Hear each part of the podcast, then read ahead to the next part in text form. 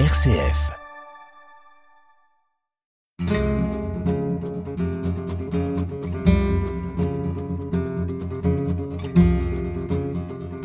Hors champ, une émission présentée par Bénédicte Minguet.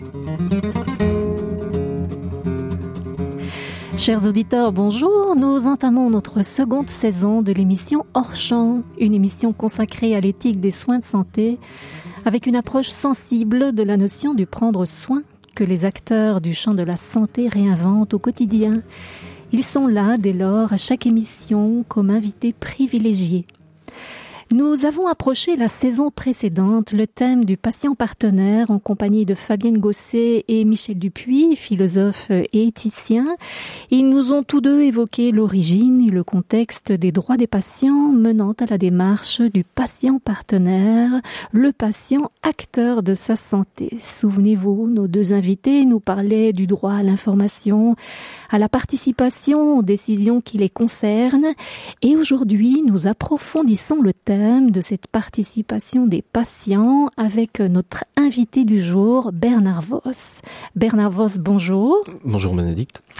Vous êtes sociologue, Bernard, chercheur au département des sciences de la santé publique à l'Université de Liège. Votre centre d'intérêt majeur concerne les comités de patients dans les institutions hospitalières. En effet, leurs droits s'étendent et se concrétisent dans l'accueil que font les hôpitaux de leurs paroles, de leurs propositions autour des soins et de l'organisation. Alors Bernard Voss, qu'est-ce qu'un comité de patients?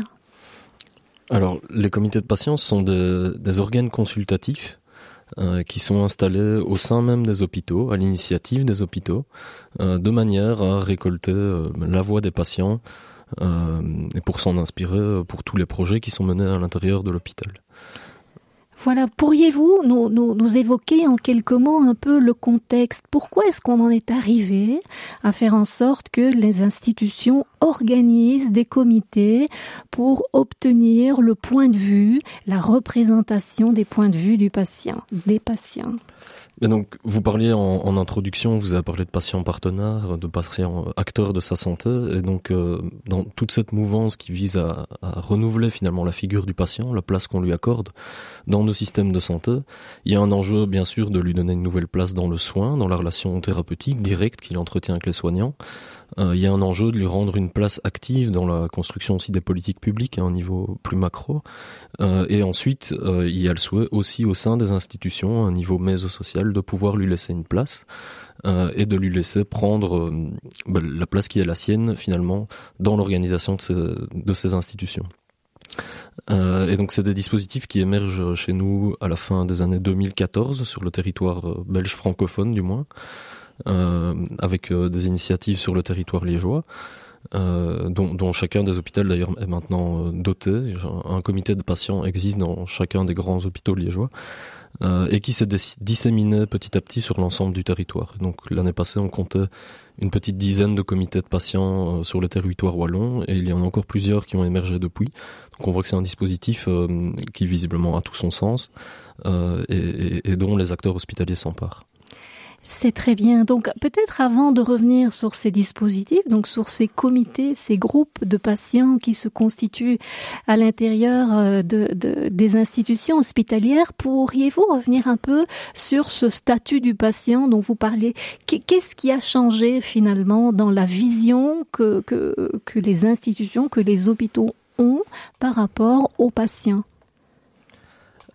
Euh, beaucoup de choses ont changé certainement. Euh, et, c'est quelque chose qui remonte à, déjà plusieurs décennies euh, et, qui, commence certainement au, début des années 70 euh, avec tout un, un, mouvement de réinstitutionnalisation donc de la figure patiente où on entend où sont des mouvements sociaux de patients, particulièrement dans le cadre de, l'épidémie de sida, qui vont lutter pour faire reconnaître la santé non comme un problème strictement médical et individuel, mais véritablement comme un problème collectif, politique, euh, et euh, au sein desquels les patients euh, ont, ont, tout à fait leur droit à faire valoir, ont leur connaissance à faire valoir. Et donc c'est à partir de ces années-là qu'on va parler euh, ben, de savoirs euh, expérientiels qui sont tout aussi légitimes que des savoirs médicaux, techniques. Euh, Je vous arrête pour les savoirs expérientiels parce qu'on vient là déjà avec notre façon de euh, d'organiser euh, l'information à l'intérieur de l'hôpital. Mais pour nos auditeurs qui, qui, qui nous écoutent et qui nous suivent, peut-on parler, par exemple, du fait de valoriser le, le, le savoir et l'expérience que les patients ont de leur, de leur propre maladie et que ce savoir alors est à réinjecter d'une certaine façon euh, dans, dans, l'organisation ou dans la, la, vision des soins euh, et des thérapeutiques. Euh, mais donc c'est effectivement le postulat de départ de ce genre de dispositif, c'est que les patients sont porteurs d'un savoir qu'ils ont acquis grâce à leur expérience de la maladie, à leur expérience des institutions de soins, et que les institutions ont tout à, ont à y gagner finalement, à intégrer ces savoirs dans la manière de mener leur pratique. C'est ça. Alors, vous parliez par exemple de, toute l'épidémie de sida. Est-ce que vous, pourriez nous donner un exemple dans la façon dont ce savoir a été euh, pris en compte justement euh, dans, la façon de soigner euh, le patient par la suite? Donc, spécifiquement vis-à-vis -vis de l'épidémie de sida, mais donc il y a un certain nombre d'associations qui sont mises à, produire des savoirs que l'on peut qualifier d'une certaine manière de scientifiques, euh, alors même que la production de savoir était euh, par le passé réservée à la communauté médicale euh, et, que donc les traitements qui s'en suivaient, les types de prise en charge, euh, eh bien, étaient strictement régis et organisés par le biais de ces savoirs, mais qui n'étaient pas des savoirs euh, produits par les bénéficiaires directs, par les premiers concernés qui étaient les patients.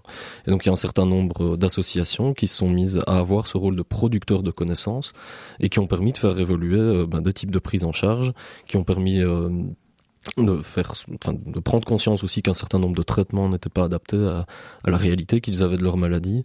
Euh, et donc c'est de cette manière-là que les savoirs patients ont permis de faire évoluer. Euh, Quand vous parlez de, de, de savoir patient, est-ce qu'on peut peut-être se représenter euh, ce que vous dites en pensant à, à leur qualité de vie, c'est-à-dire la façon dont, les prescriptions médicales influencent leur qualité de vie, euh, eh bien ça c'est il y a que le patient qui peut le dire dans la vie de tous les jours quel est l'impact de, de, euh, la thérapeutique et, et donc de pouvoir euh, revenir vers le vers le soignant avec cette information.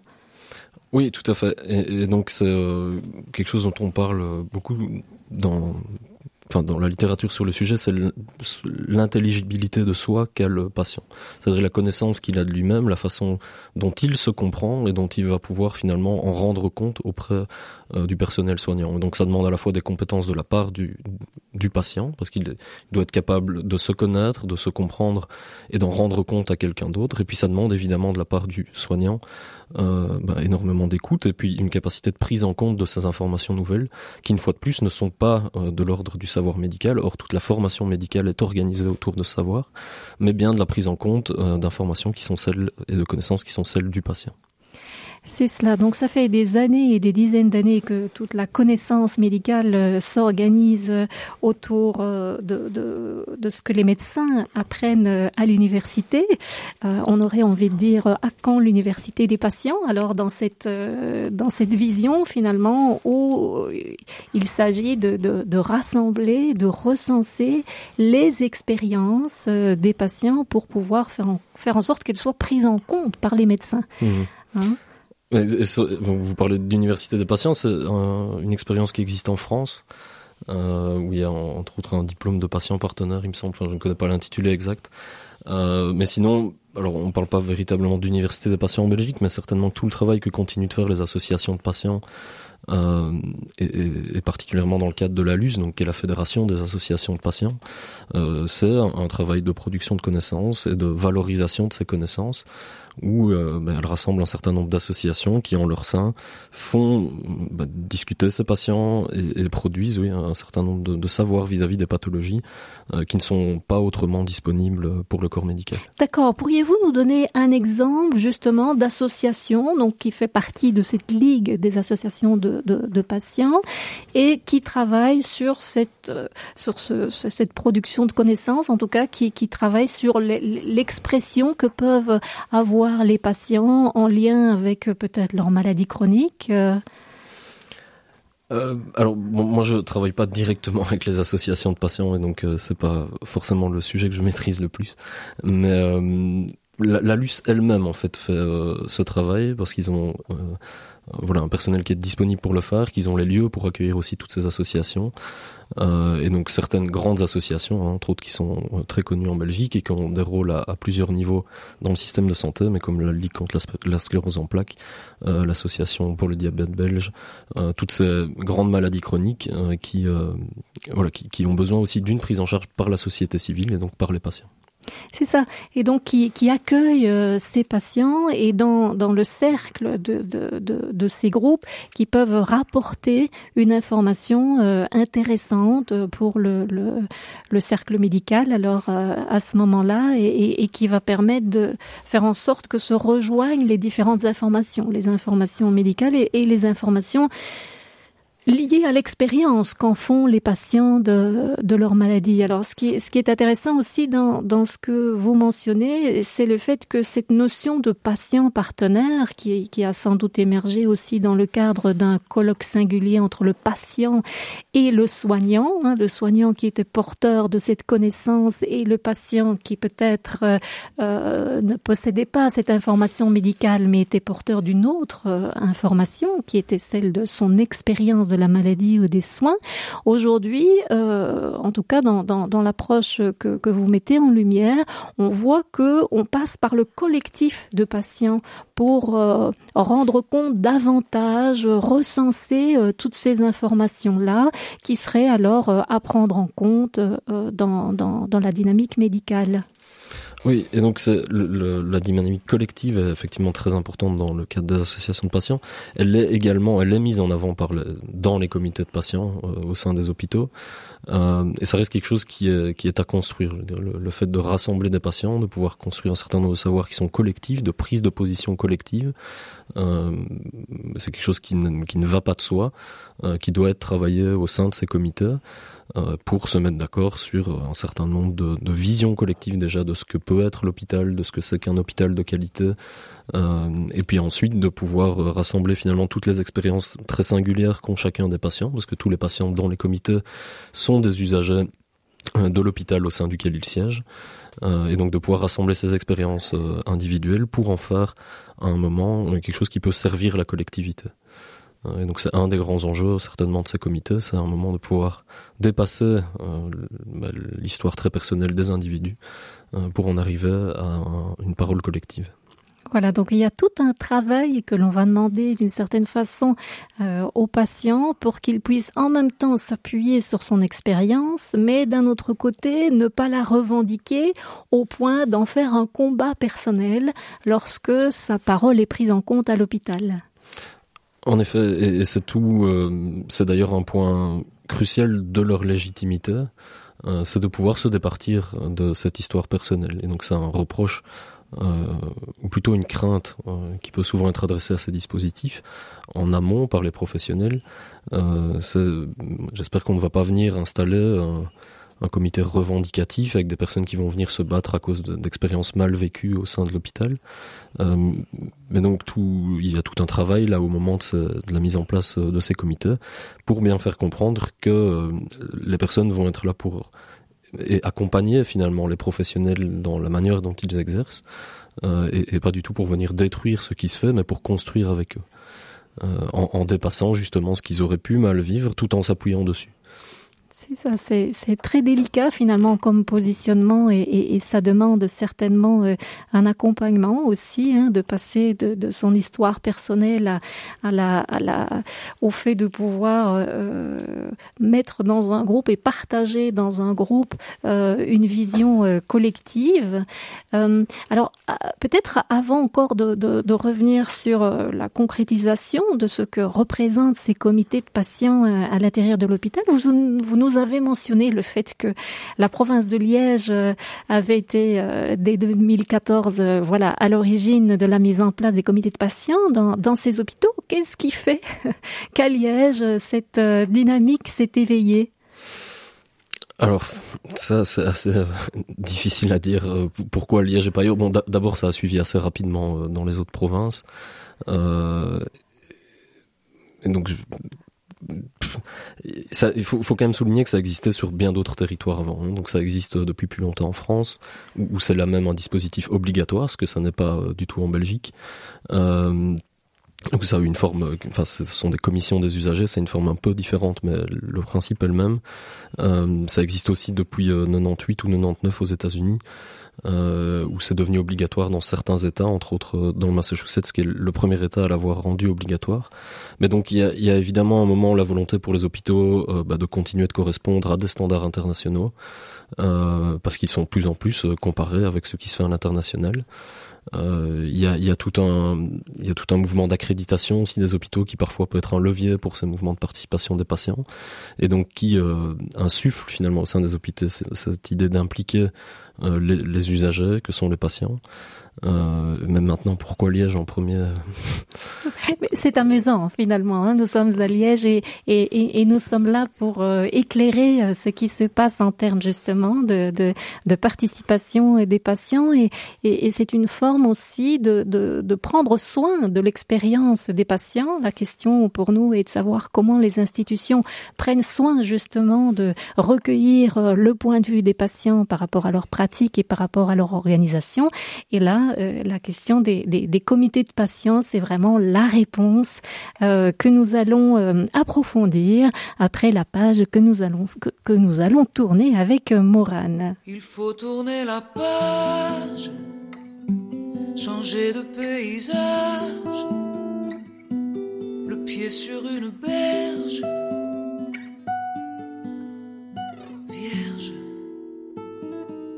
Il faut tourner la page, toucher l'autre rivage, littoral inconnu. Nu. Et là enlacer l'arbre, la colonne de marbre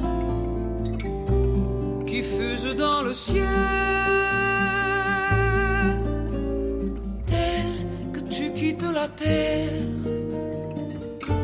Vers un point solitaire, constellé de pluriel. Il faut tourner la page, redevenir tout simple, comme ces âmes saintes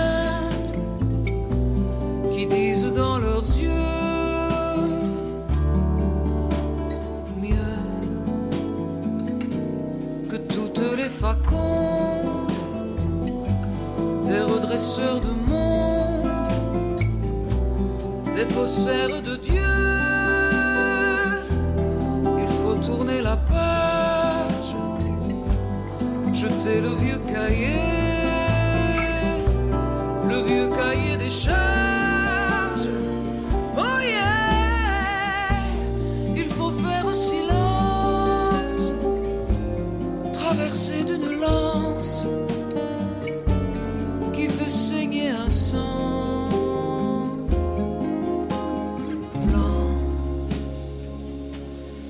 faut tourner la page, aborder le rivage où rien ne fait semblant.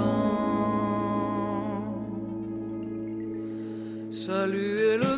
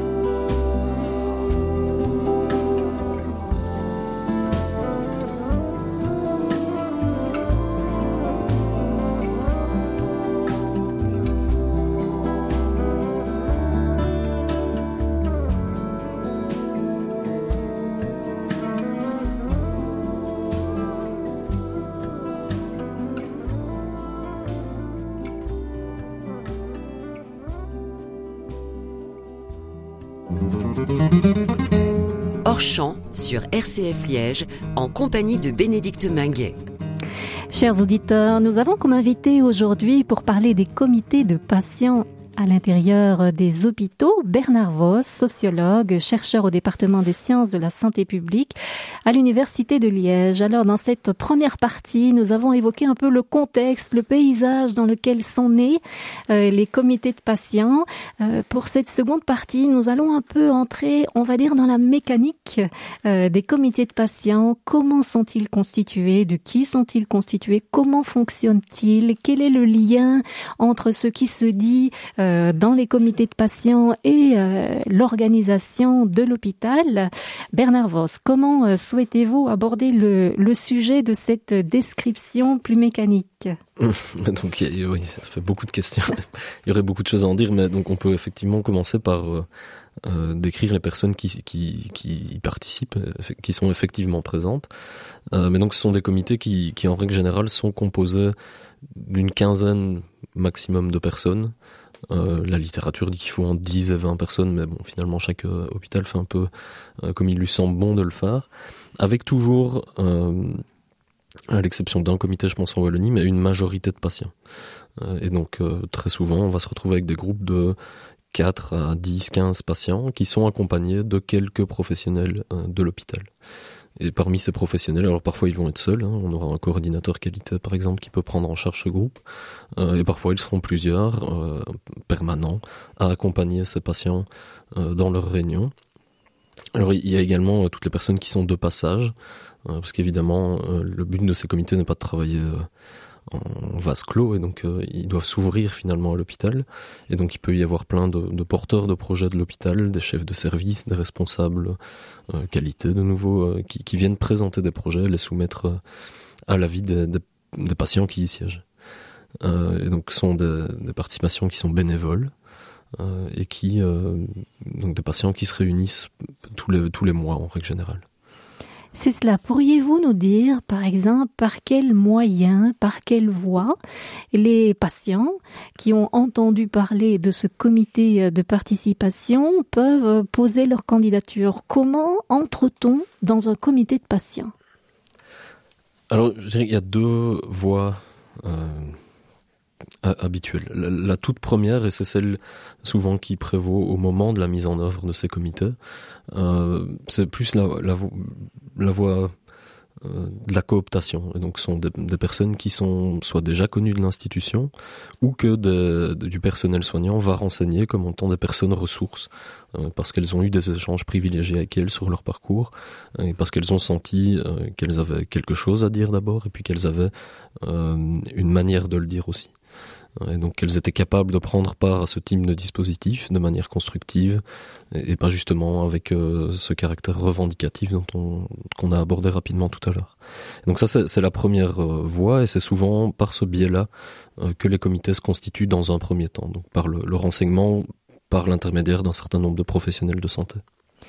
C'est cela. Et donc, quand on est patient, on peut au départ de, de, de, de son expérience, de sa vie. Euh, on, on, a un long passage euh, à l'hôpital euh, parce qu'on soigne une maladie chronique, parce qu'on soigne un cancer, parce qu'on on soigne, euh, on est entré pour réaliser une chirurgie, peu importe. À partir du moment où on est patient dans l'hôpital, on a la légitimité de faire euh, appel à l'institution pour entrer dans ce comité et euh, pour voir au, au, au départ de ce, qu'il, ce que le patient a vécu, a vu, euh, témoigner finalement de, de, son point de vue.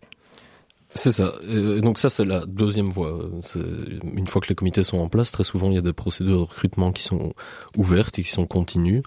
Euh, et donc la, la plupart des institutions qui sont dotées d'un comité ont une petite page sur leur site internet, par exemple, qui sont réservées à ces comités et sur lesquels on peut trouver des formulaires de contact ou simplement des coordonnées de contact pour renseigner son intérêt.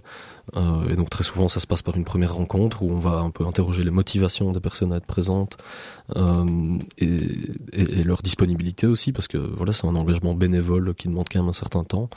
Euh, et puis les personnes vont pouvoir venir assister à l'une ou l'autre réunion pour finalement décider si elles souhaitent s'y engager. Et donc effectivement il y a pas d'autres à cocher finalement que d'être un, usager régulier de l'hôpital. Et, et, par ailleurs, sont des dispositifs qui ne sont pas uniquement réservés aux patients, mais aussi éventuellement à leurs aidants proches. Et donc on retrouve dans les comités de patients euh, des personnes qui ont accompagné des personnes en fin de vie euh, ou des parents qui ont eu euh, des parcours lourds à l'hôpital avec leurs enfants. Et, donc toutes ces personnes ont aussi un, un témoignage important à, à, livrer, une expérience sur laquelle s'appuyer pour apporter un savoir particulier à l'hôpital pour l'aider à réorienter ses projets autour des besoins du patient aider euh, l'hôpital à réorienter ses projets autour euh, des besoins du patient. Voilà vraiment euh, l'enjeu de, de, cette participation des patients. Alors, Bernard Voss, faites-moi un peu la différence, si, si, si je me replace du point de vue du patient, entre le fait qu'un hôpital va aller chercher le point de vue du patient au travers, et, et, et tous les patients qui sont passés à l'hôpital l'ont déjà vécu, au travers de ces enquêtes de de satisfaction hein, qui sont proposées euh, à l'issue de chaque passage à l'hôpital. Donc le, le, le, patient peut déjà donner son avis. Les avis sont récoltés, les avis sont euh, recensés et apportent déjà une information importante à l'hôpital en termes de, de, de qualité d'accueil, euh, etc. Alors, euh, quelle est la différence euh, avec le fait que les patients, dans un comité de patients, sont euh, invités à venir euh, au départ de leur témoignage euh, et de leur vécu, sont invités à, donner leur avis et quelque part à influer sur les pratiques de soins ou sur l'organisation du travail. Vous m'avez posé la question du point de vue du patient, peut-être en préambule, pour moi, du point de vue de l'hôpital, il euh, n'y a pas de différence fondamentale entre les dispositifs. Donc ça reste des dispositifs dont le but est de s'ouvrir à l'environnement finalement de l'hôpital euh, et donc à la manière dont l'hôpital est vécu. Euh, et donc, vous avez mentionné les enquêtes de satisfaction patient, il y a les comités de patients, mais il y a aussi plusieurs autres dispositifs qui peuvent être soit je veux dire, obli obligatoire comme la médiation hospitalière par exemple maintenant en Belgique, euh, mais d'autres dispositifs plus, plus situés aussi qui dépendent de chaque institution, qui sont des manières de prendre en compte le, vécu du patient à l'hôpital. Et donc l'hôpital finalement il multiplie euh, tous ces points de contact avec euh, ses usagers de manière à, se maintenir et, à continuer d'évoluer.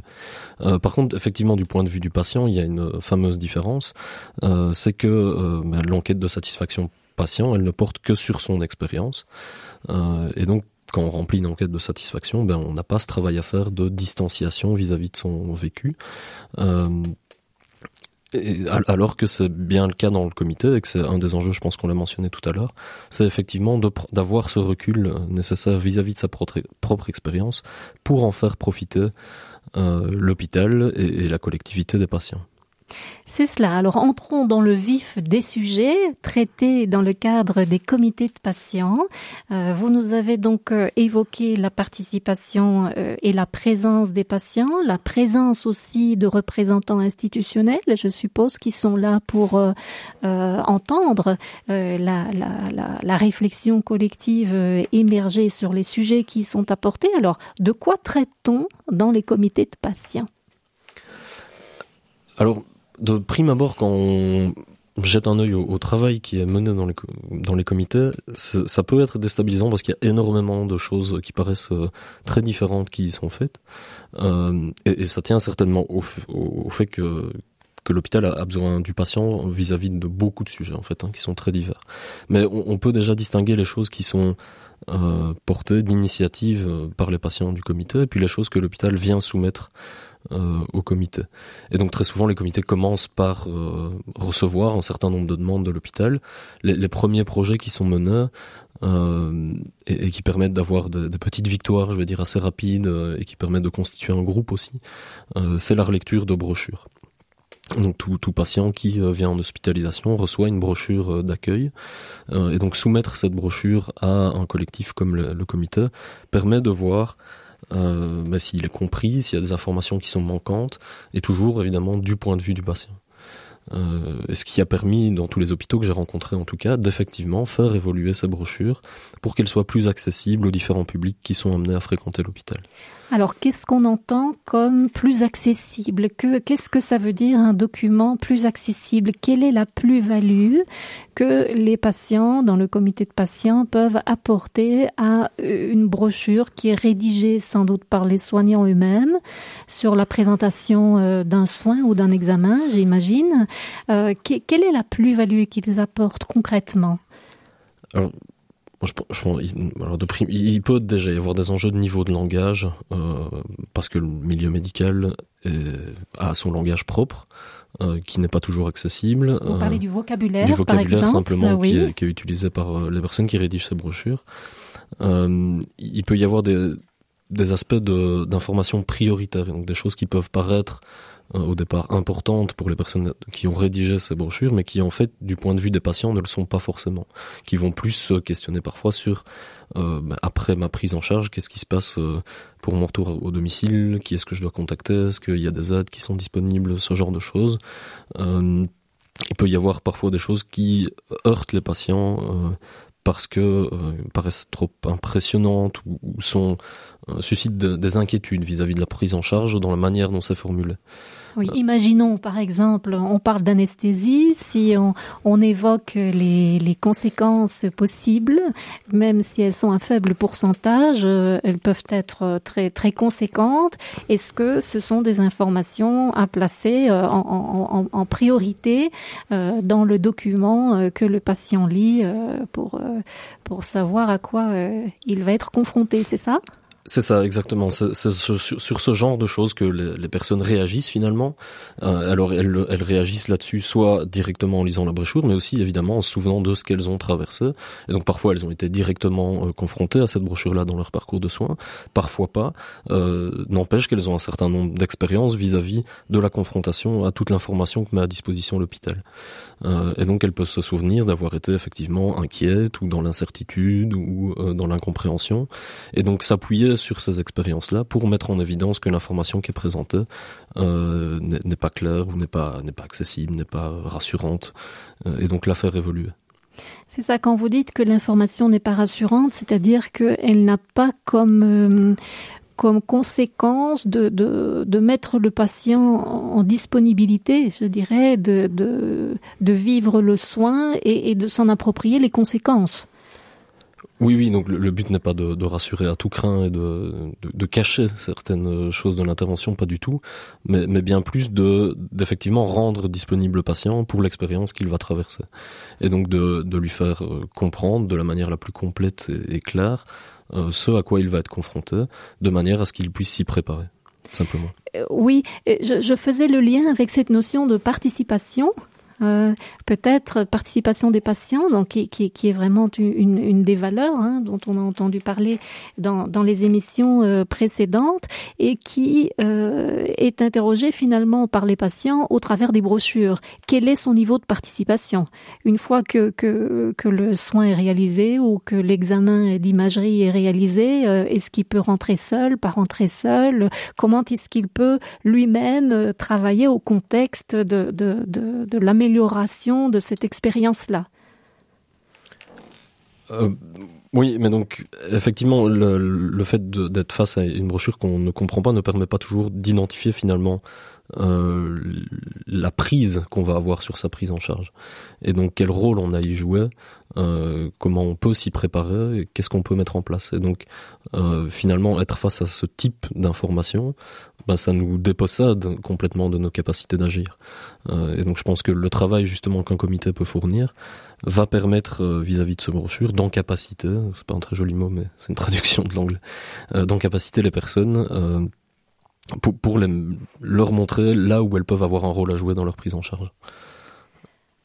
Voilà, donc c'est le, le, droit à l'information avec cette conséquence directe sur le rôle qu'ils vont pouvoir jouer, un rôle sans doute plus actif aux soins de la situation euh, qu'ils vont rencontrer, situation d'examen de, de, euh, aux situations de soins, euh, qui est un enjeu important, euh, non seulement si je fais référence à ce que vous aviez dit tout à l'heure, à, à, la forme, euh, vous aviez proposer un très joli nom de d'intelligibilité de, sa propre histoire. Hein. Il, faut pouvoir euh, euh, comprendre quel rôle on a à jouer, euh, être sûr qu'on puisse le jouer, avoir les compétences pour pouvoir affronter une situation de soins tout en étant informé. Et de là, non seulement on, on y participe, donc normalement ça, ça se passe mieux, mais en plus on sait davantage le raconter par la suite se le raconter par la suite. Voilà, donc il y a, sans doute euh, deux enjeux qui sont fort intéressants euh, à mettre en lumière dans cette euh, démarche du droit à l'information. Alors nous allons continuer après cette interlude musicale et instrumentale de Ludovico Einaudi.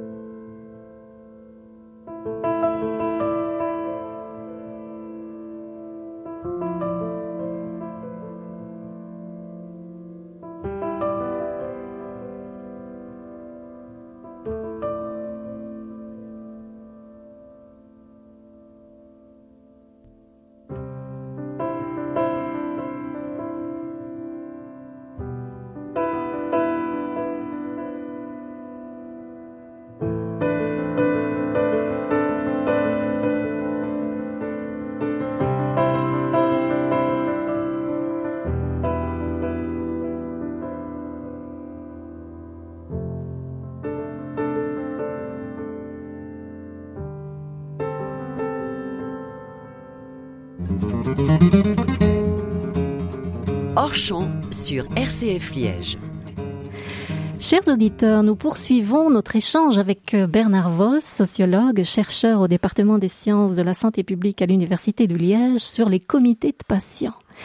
Alors ces comités de patients sont assez nouveaux, on entend peu parler, ils sont d'ailleurs peu documentés, en tout cas euh, en Belgique. Vous réalisez votre doctorat sur le sujet et l'idée dans cette émission est de pouvoir euh, ouvrir euh, ce sujet à nos auditeurs dans la mesure bien sûr où l'objectif d'un comité de patients à l'intérieur de l'hôpital est de faire en sorte que quel que soit le patient, il ait la possibilité en entrant dans ce groupe de participation des patients de pouvoir euh, donner son avis, participer à une réflexion institutionnelle sur les projets institutionnels, sur les, les, les brochures euh, qui sont issues euh, de, de, de la pratique médicale, sur d'autres sujets encore que nous allons évoquer avec vous, Bernard Voss, sachant que le patient est ici invité à son titre personnel. Il a réalisé une expérience à l'hôpital, euh, il a passé une chirurgie, il a,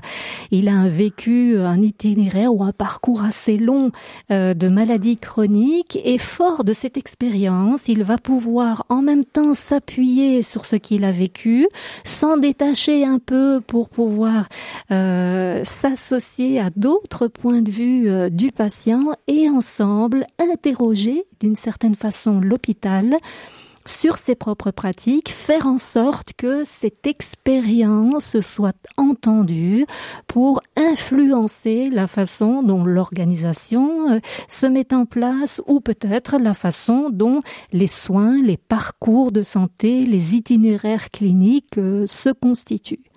On réalise dès lors euh, davantage d'équilibre entre le savoir médical et le savoir des patients. Nous avions donc abordé quelques sujets euh, traités dans le cadre des, comités de patients et nous allons poursuivre car c'est par l'exemple que nous allons saisir quelle est la plus-value de l'approche euh, et la représentation du point de vue des patients sur euh, l'organisation des soins de santé. Nous avons évoqué l'exemple des brochures relues par les patients. Euh, y a-t-il encore d'autres sujets qui nous permettraient de, de, comprendre quel est l'apport spécifique euh, des patients par rapport à, à la vie à l'hôpital? Oui, alors un sujet qui est revenu à plusieurs reprises dans les comités que j'ai eu l'occasion de suivre euh, et, qui venait une fois de plus à la demande de l'hôpital. Et donc on voit de nouveau hein, que l'hôpital très souvent c'est même presque un problème pour les comités parce qu'ils ont finalement trop de demandes une fois qu'ils commencent à prendre leur place euh, dans les institutions euh, c'est qu'ils ont du mal à répondre à tout ce que l'hôpital souhaiterait qu'ils puissent euh, sur lequel l'hôpital souhaiterait qu'il puisse s'exprimer. Mais donc un sujet qui est revenu à plusieurs reprises, c'est la question des horaires de visite dans différents services, où les, les professionnels responsables de ces services ben, se rendent bien compte que leur politique en la matière n'est pas toujours la plus appropriée, ou qu'en tout cas elle est source de tension avec les usagers. Euh, et donc il y a dans plusieurs hôpitaux des projets de refonte de ces horaires, particulièrement dans les services de soins intensifs, euh, où les horaires sont alors d'abord les horaires en eux-mêmes sont très restreints. Et où ensuite les personnes qui sont autorisées à se rendre dans le service sont également en nombre très restreint. Euh, ce qui, dans des situations de, de, fin de vie tout particulièrement, peut évidemment euh, créer des, des, des grandes tensions avec les, euh, les accompagnants des personnes qui sont dans ces services euh, et qui souhaitent pouvoir euh, passer plus de temps auprès de leurs proches euh, et, et où plus de personnes souhaitent pouvoir passer plus de temps auprès de ses proches. Et, donc les, les comités étaient, ont été à plusieurs reprises le lieu pour discuter finalement de comment concilier le, les besoins des professionnels de santé eux-mêmes, parce que ces restrictions au niveau des horaires, elles ne sont pas évidemment là euh, de manière arbitraire, il y a des raisons euh, liées à l'exercice de la profession qui font qu'on a décidé de fonctionner comme ça. Mais comment faire en sorte que euh, les attentes des patients vis-à-vis -vis de leur prise en charge puissent malgré tout être rencontrées, malgré les exigences finalement de cette pratique en soins intensifs? Et donc le comité eh ben, permet de confronter finalement euh, ces, deux, ces deux attentes pour, pour essayer de, faire mieux, sans pour autant ben, mettre à mal ou, la pratique des professionnels, tout en rencontrant, si possible, un peu mieux les attentes des patients. Vous nous faites penser à un thème qui a été développé la saison dernière dans l'émission hors champ aussi par rapport à la présence des proches aux soins intensifs et particulièrement dans la période Covid où euh, là aussi les soignants se sont rendus compte d'une d'une approche positive de la participation euh, davantage euh, importante des patients auprès de leurs proches dans des situations difficiles. Donc il y a eu une sensibilité davantage exacerbée du côté des soignants pour se, se, se rendre compte que les pratiques devaient se modifier et inclure davantage la présence des proches auprès des personnes. Alors c'est vrai, euh, prise en charge aux soins intensifs, ce sont des situations de fin de vie ou des situations intensives et donc euh, très euh, déstabilisantes pour le patient. Est-ce que nous, nous, nous sommes toujours dans cette dans, cette réflexion finalement aussi un peu boostée par la, la, la, situation Covid et de se dire voilà un patient à l'hôpital a besoin de soins il a besoin d'une équipe technique, mais il a aussi besoin de la présence de ses proches. Non seulement elle est nécessaire parce que ça fait partie de sa vie, mais ça a un impact sur euh, la façon dont il vit son hospitalisation. Oui, tout à fait. Et donc effectivement, l'épidémie de Covid qu'on traverse a certainement accéléré les choses de ce point de vue-là. Euh, et et surtout à peut-être donner envie effectivement aux professionnels de santé de voir comment on peut faire autrement. Euh, parce que même donc si ces horaires de visite, euh, si on reprend cet exemple, euh, sont comme ils sont, le, but n'est pas du tout de mettre à mal le parcours des patients. et donc leur souhait est bien de pouvoir faire autrement. seulement les solutions elles sont pas si simples que ça à trouver. Les professionnels tout seuls avec leur pratique et ce qu'ils connaissent de leur pratique, ne peuvent pas trouver ces solutions. Et donc c'est uniquement euh, ben, dans le dialogue euh, et dans la construction avec un autre, quelqu'un qui a un regard euh, qui est déplacé hein, vis-à-vis de notre point de vue, euh, qu'on peut trouver ces solutions pour mieux faire ensemble. Et, et, donc cette sensibilité, effectivement, elle est présente. Elle a certainement par, par moment ou par endroit besoin d'être un peu stimulée. Euh, mais les comités sont là, je dis parfois que c'est un peu le, cheval de Troie finalement de la participation dans les hôpitaux. Et donc on, voit qu'au début, euh, c'est parfois compliqué finalement de faire accepter ces comités, mais que petit à petit, au fil de leur existence, il y a vraiment de plus en plus de demandes des professionnels parce qu'ils se rendent compte euh, bah, que ça permet effectivement de, à eux de continuer de pratiquer et parfois dans de meilleures conditions. Euh, et, surtout qui, qui voient que les quelques réalisations auxquelles le comité aboutit ben, permet à leurs patients de mieux vivre leur hospitalisation. C'est cela, de mieux vivre l'hospitalisation, ce qui est l'objectif euh, final hein, euh, de cette, non seulement de l'adhérence au traitement, mais aussi d'un vécu qui va se poursuivre après l'hospitalisation, hein, de l'impact de l'hospitalisation sur la santé en général euh, du patient et donc l'importance ici que vous avez souligné de faire dialoguer les professionnels et les proches, non pas dans une vision peut-être comment précédemment lorsqu'il y avait des frustrations qui s'exprimaient au sein même du service parce qu'on devait quitter euh, son proche euh, plus plus rapidement, mais médiatisé par ce comité de patients alors euh, qui peut mettre en évidence les, les, les apports et les bénéfices d'une présence qui tient compte de l'organisation des soignants. Donc les soignants aussi doivent être entendus dans leur réalité par les patients. C'est en cela qu'il y a ce travail un peu de, de se départir de, de, son expérience pour arriver aussi au niveau du, du, patient ou des proches à, comprendre le fonctionnement du service. Oui, et ça c'est un enjeu, euh, c'est un, autre enjeu très enfin prépondérant pour l'existence même des comités. C'est que en, en devenant membre d'un comité, les patients deviennent de, deviennent en même temps membres d'une organisation particulière, qui est l'organisation hospitalière, qui est régie par un certain nombre de règles, par énormément de règles même, qui sont souvent des organisations très complexes. Euh, et donc les points de vue des patients doivent s'exprimer dans ce cadre-là. Euh, et donc cette forme de socialisation à l'organisation très formelle d'un hôpital, euh, elle est nécessaire pour que ces points de vue puissent s'exprimer et puissent être entendus. Euh, et, donc c'est pour ça que la plupart des comités d'ailleurs suivent des, petits parcours de formation de formation à la confidentialité, euh, de former au droit du patient, ce sont souvent les deux grandes formations de base qu'on leur euh, délivre. Et, et puis ce que l'on délivre aux patients. Donc le, le, patient. le, patient partenaire qui souhaite intégrer un comité bénéficie d'une formation, une formation à la confidentialité, au droit des patients, qui qu'il qui peut donc intégrer pour pouvoir, comme vous dites, euh, dialoguer dans un espace euh, social où chacun des deux parties Exactement. Euh, et donc ça, fait partie aussi des éléments certainement qui permettent à, ces patients, à ces membres de rompre d'une certaine manière avec euh, l'immédiateté de leur expérience euh, personnelle. Et donc qui leur permettent ben, de prendre ce recul et puis de délivrer leur point de vue dans un cadre qui est différent de celui qu'ils ont vécu en tant que patient. Donc, parce que ce sont bien des rôles euh, tout à fait différents que d'être patient en prise directe avec euh, sa maladie et son entourage soignant. Euh, C'est un rôle qui est tout à fait différent que d'être membre d'un comité. Et être membre d'un comité, c'est bien être membre d'une organisation particulière qui est régie par un certain nombre de règles et où, pour être entendu, on doit bah, comprendre ces règles, qui sont les règles du jeu finalement qui sont les règles du jeu. Alors en parlant de règles du jeu dans un hôpital, il existe d'autres euh, comités peut-être aussi euh, dans lesquels les, patients pourront euh, se déplacer au départ de ce premier groupe de comités de patients qu'ils ont intégré. Comment se passe le, parcours finalement du, patient partenaire à l'intérieur de ces différents comités?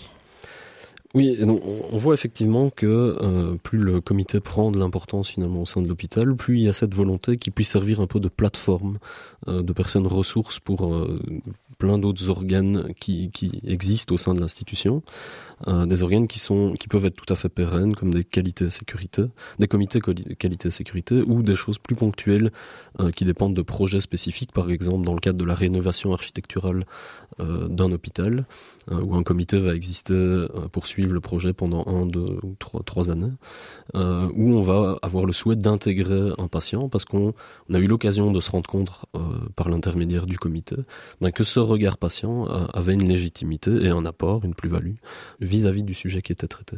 Et donc Euh, c'est vrai que dans la vie des comités, il y a euh, un certain nombre de, patients qui sont amenés à se rendre en dehors du comité pour faire valoir leur regard, toujours avec cette expérience qu'ils ont euh, du rôle particulier qui est, qui est celui d'être membre d'une organisation.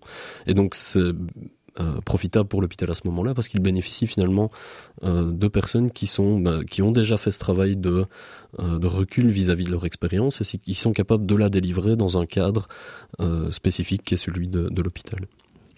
C'est cela. Donc, euh, si, on suit votre raisonnement, il est possible que d'ici euh, quelques années, de plus en plus de, comités euh, de soins ou d'organisation ou même peut-être de, de direction à l'intérieur d'un hôpital intègrent la présence d'un patient. Tout à fait. Et donc, on peut se, se demander pourquoi, par exemple, il n'y a pas de patients représentés dans les conseils d'administration des hôpitaux. Euh, donc c'est quelque chose qui ne se fait pas actuellement, euh, auquel c'est quelque chose auquel certaines personnes pensent. Euh, mais voilà, ça ne se fait pas du jour au lendemain et c'est normal. Il y a un certain nombre d'enjeux quand même vis-à-vis -vis de, de cette représentation. Il y a un certain nombre de questions qui se posent. Euh, mais c'est par ailleurs des choses qui se font ailleurs, en dehors de l'hôpital. Et donc il y a euh, des représentants de patients au sein du, euh, du Centre fédéral d'expertise en soins de santé, le KCE. Euh, il y a des personnes, il y a des représentants de patients qui sont présents à l'INAMINE, à l'Observatoire des maladies chroniques, à l'Agence fédérale des médicaments à la, FMPS. Mais donc ça se fait en dehors de l'hôpital. Et donc la réflexion finalement, c'est pourquoi pas à l'hôpital aussi.